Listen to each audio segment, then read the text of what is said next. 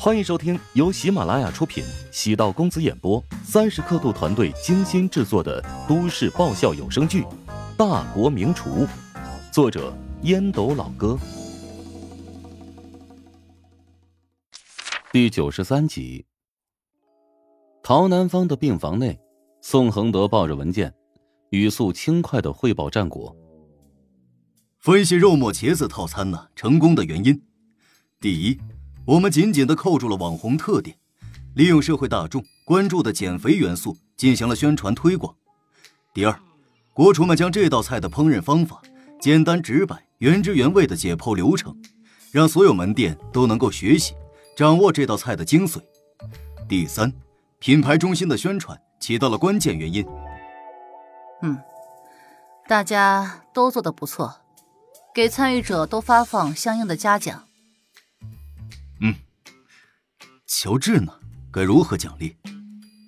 嗯，暂时不用管他。陶南方其实也没想好如何鼓励乔治。乔治先是拿出浑羊墨糊这道失传已久的古菜，如今在肉末茄子中也加入古式烹饪的技巧。陶南方觉得，暂时不能给乔治太多的嘉奖，否则会让他心生骄纵之气。陶南方对自己当初的选择越来越满意，乔治肯定还能创造更多让自己意外的惊喜。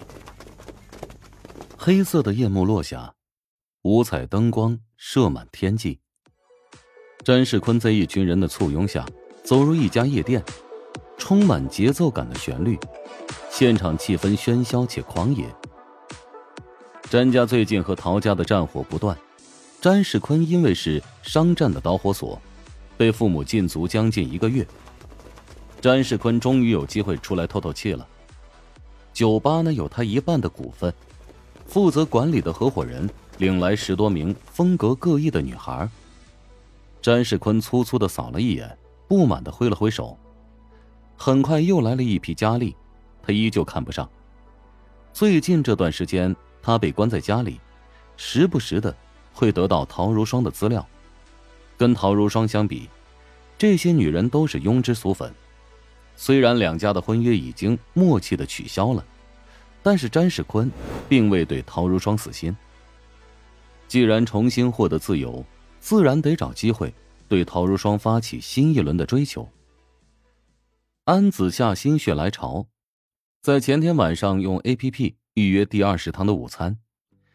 尽管乔治和陶如雪婚事没有对外公布，但作为陶如雪的闺蜜，安子夏还是知道乔治的很多事情的。安子夏对乔治一开始很不看好，觉得他最多只能坚持半个月就得主动提出跟陶如雪离婚。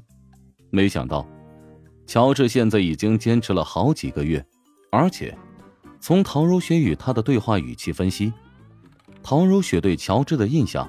在明显好转。安子夏突然对乔治很感兴趣，想知道乔治究竟是何方神圣。安子夏通过陶如雪的介绍，知道乔治正在经营一家食堂。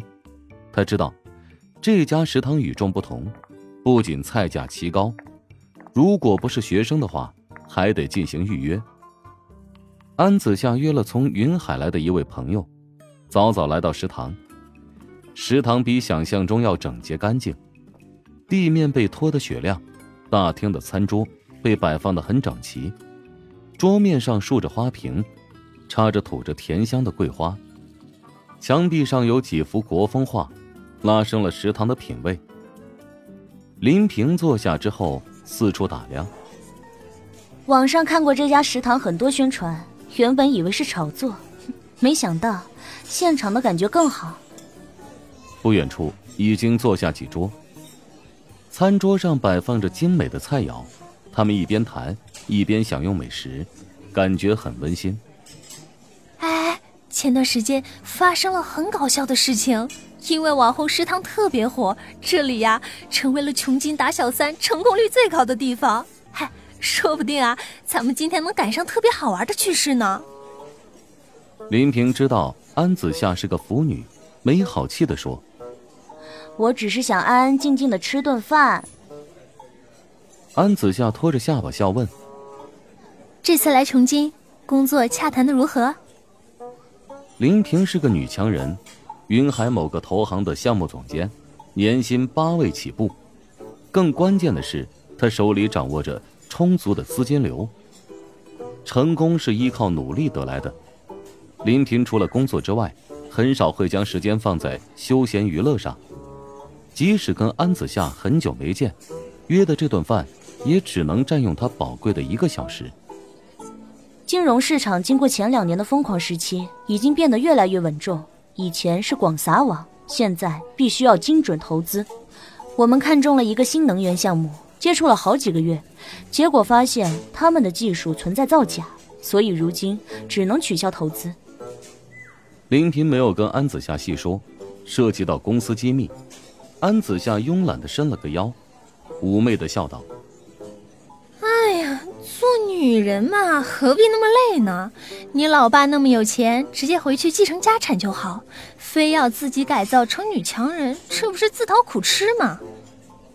林平跟安子夏多年的交情，笑着说：“哼，有时候啊，我特别羡慕你，我也想没心没肺、无忧无虑的生活，但内心总有一股劲头。”让自己必须得马不停蹄的工作。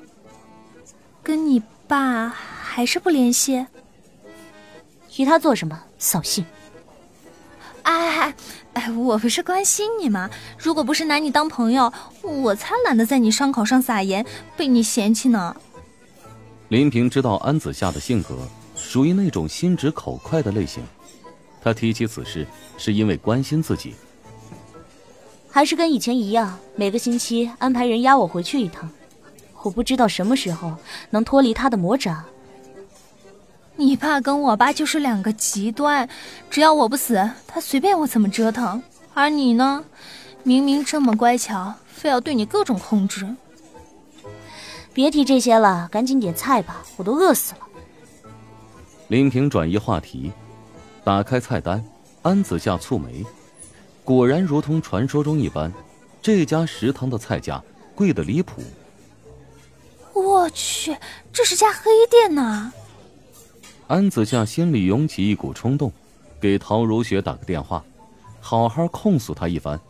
他不缺钱，但也不能被人当傻子一样宰啊！林平连忙按住安子夏，既好气又好笑。大姐，难道你在预定之前？没有看过他家的客单价吗？我看过评价，说是这家店味道很好，但是没有想到这价格竟然这么离谱。一家破食堂而已，农家小炒肉卖三百三十八元，这坑人的吧？林平见其他桌望向自己这边，觉得有点丢脸，低声道：“要不我请你吧？哎呀，姑奶奶，这顿饭看在我的面上，就将就一下啊！”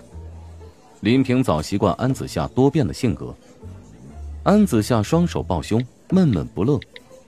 林平点了宝藏十香菜、爆肚腰花、沸腾鱼片三道菜。安子夏掏出手机，给陶如雪发了一条信息：“赶紧跟你现在的死鬼老公麻溜的离婚。”陶如雪迅速回来信息：“你吃错药了吗？”安子夏咬牙切齿的打字。咱们绝交。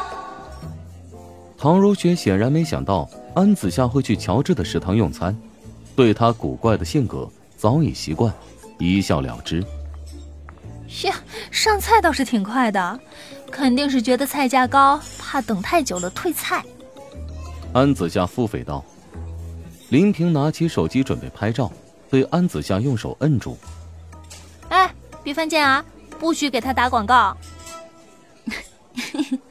你呀，你什么都好，就是心胸不够开阔。安子夏看了一眼林平的胸口，不屑道：“那也比你大。”哼！被狠狠的坑了一次，饭还是得吃啊。林平给安子夏夹了一筷子鱼片，安存，这宾客的关系算是彻底的倒过来了。他早上因为太忙，早餐只喝了一杯牛奶，现在的确有点饿了。本集播讲完毕，感谢您的收听。如果喜欢本书，请订阅并关注主播。喜马拉雅铁三角将为你带来更多精彩内容。